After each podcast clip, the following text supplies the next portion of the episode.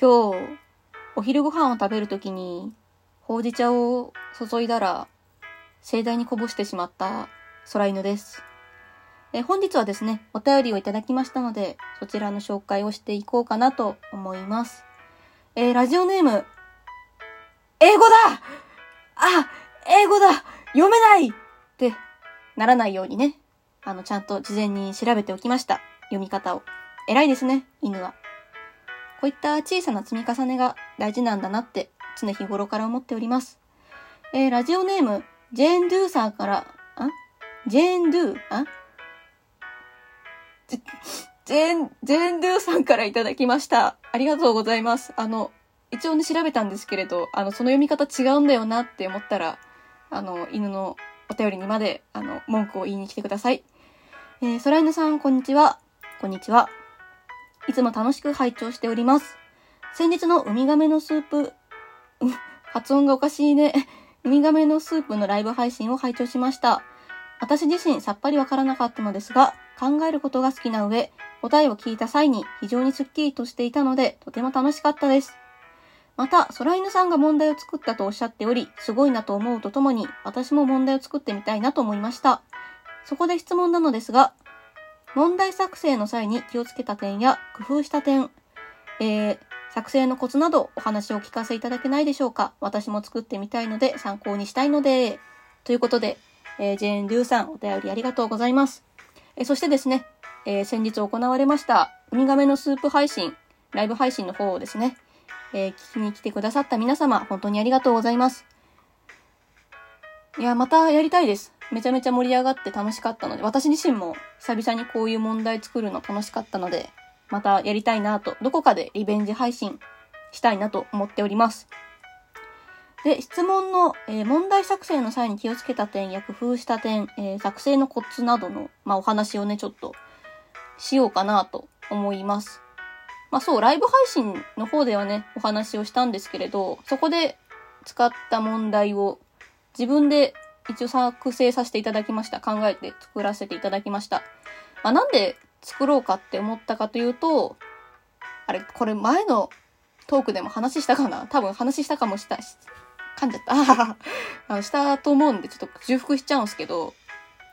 そう、ウミガメのスープって結構いろんなところに問題があるんで。調べると、あの、ウミガメのスープ問題とかで調べると、結構いろんな方が作ってる問題集みたいなのがあるんですけれど、果たしてこれ著作権的に使って大丈夫なのかなっていうことが自分の中で、いまいち確認が取れなかったので、もう考え、もうちょっとわかんないのはあれだし、なんか使っちゃって、後々問題になるのもちょっと良くないなと思ったので、まあ、自分で作っちゃえば自分のね、著作権なので、自分で作ろうっていうことで作らせていただきました。まあ問題をね、作る上で気をつけることとか、まあ、さ、工夫することはですね、まあ、ウミガメのスープに関しては、結構、これは当たり前だろみたいな点を、実はちょっとそこ違うんですよ、みたいな感じで、まあ、裏の裏を書くみたいな感じで、どんでん返しをいかに用意できるかみたいなところが大事かなと思っておりまして。ただそのどんでん返しを、まあ、言っちゃえばものすごいファンタジーな世界で、現実世界ではありえないことが起こっているみたいなことを設定づけちゃえば、すごく問題簡単に作れちゃうんですよね。まあ、あくまでその自分の感想なんですけれど。だけど、いかにそのどんでん返しの部分を、まあ、現実でもありそうなことに落とし込めるか、みたいなのを私は作る上で大事にしております。あー、なるほどね、とか、あーみたいな反応を、やっぱり聞きたいので、私は。なので、なるべく、そういったどんでん返しを作れるように、とにかく私は、人様の作った作品だけじゃなくてね、まあ、特、特に、漫画とか、アニメ、ドラマ、まあ、映画、舞台とか、とにかくいろんなお話みたいなのをインプットしてるようには心がけてます。まあ、そ、創作を作る上では、私はとにかくインプットをして、そのインプットから、あ、こことここ良かったみたいなのを繋ぎ合わせて、問題や、まあ、お話だったりを作るタイプなので。なので、とにかく、いろんなことを知って、いろんなことを見て自分で解釈を作るのが大事かなって思います。そう、ウミガメのスープは、ね、特に、まあ、もうちょっとね、この今回出した問題は比較的簡単で、まあ、なるべく、なんて言うんだろう、答えの中のフレーバーテキストみたいなのを、なるべく簡潔に落とし込んだんですけれど、それこそね、難しい問題作るってなると、めちゃめちゃ、あの、フレーバーテキストが、バカ長いとか、もう、一本の短編小説かなみたいなレベルで長くなっちゃう時とかたまにあるんですよね。なので、まあ、そういったのも、またどこかでやれたらいいなと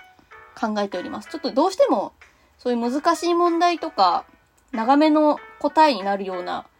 問題だとちょっと時間もかかるし、そう、多分いっぱい質問してくれないと、とか、どうしても、こう、ひらめきが届くまでちょっと時間かかると、マジで、あの、普通にウミガメのスープ、あの、3日とかかかっちゃう問題とか、ザラにあるのでね。まあそういったところもね、これもね、ラジオのライブ配信中にお話ししたんですけれど、なんかそう、トーカーさんとか呼んで、ウミガメのスープ大会みたいなのやりたいなって。そう、ライブ配信で、こう、複数人のゲストとか呼べるような機能がついたら、そういったこともやりたいなと、ちょっと、心の中で密かに思っております。あ皆さんもね、もし、何か、ウミガメのスープ作ってみたいとか、こういう問題をね、作ってみたいとかありましたら、まずは、人様が作った作品を見てみたり、自分でやってみるっていうのも結構おすすめです。私も結構やります。あの、ウミガメのスープって本当に、あの、何回も何回も重複しちゃって申し訳ないんですけれど、いろんな方が作ってる問題集とか、まあ、ネットとかだと、なんか確かサイトがあるんですよね。そういうウミガメ、有志の方がやってるウミガメのスープを解くサイトみたいなのがあるので、そういったところに行って、実際に自分で解いてみて、で、そこでひらめきだったりとか、あ、こういう質問したら、あ、なるべく展開が早く進むなとか、あ、これは定番の質問だ、ストックだな、みたいなのを自分の中で作っておくと、結構、いい感じにひらめいたりとか、あの、ちょっと先のリードをつかめるような質問ができるようになります。あ、でもこの辺はね、訓練もあるので、私も最初は、もう全然わかんなくて、え、何それは、あの、現実世界のことですか？みたいな感じの質問を絶対これ通らんだろみたいな質問が、あの、実は、それいいえですみたいな感じで返ってきて、え、現実じゃないの？みたいな感じで、こう発展したりもするので、とにかく、ウミガメのスープを、まあ、当たり前だと、なんだ、当たり前の、こう、ことだって思ってることをとにかく疑問に思えるか、みたいな発想力のテストなので、なんかね、ちょっとこれ話ずれちゃうんですけれど、私の先輩が、なんか結構それこそクリエイティブ系の仕事の面接っていうか集団討論みたいなのに行った時に、このウミガメのスープをやらされたって聞いて、あ、なんか特にそういう発想とか、なんか頭の想像力を使う会社とかだとそういうのやらされんのかなとかって思ってちょっとね、一瞬ビビったりもしたんですけれど。まあ、いろいろあるよね。まあとにかく、まあ、なんだ。やってみるとか挑戦してみるとかね。まあとにかく最初の触りなんてみんなできなくて当たり前なので、初めてはそりゃ誰だって緊張してるし、まあミスだっていっぱいすると思うけど、まあ、やらないと覚えないし、わかんないまんまになっちゃうから、まあとにかく、あの、ジェーン・ドゥーさんもね、もし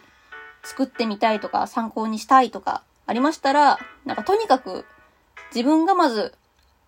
問題を解く側に回ってみるっていうのもすごくいいことだと思います。まあ、もしね、問題できたとか作れたよとか あったら、またメールとかくだされば犬も、え、これ、え、どういうこと？え、これは何々ですか？はい、みたいな感じで、なんかやりとりもできたらちょっと面白いですね。というわけで、えー今回の放送はですね、この辺で終わりたいと思います。あ、すいません、ちょっと最後の最後にこんな急なお話なんですけれども、えー、皆様のおかげでですね、えラジオトークの方のフォロワーが100人を突破することができました。ひとえにね、皆様の応援と、あの、支えのおかげでできている番組でございます。まあ、これからも、まあ、犬は犬なりのペースだったりとか、多分、自分の楽しいを最優先にこの番組を作っていけたらいいなと。そしてあわよくば、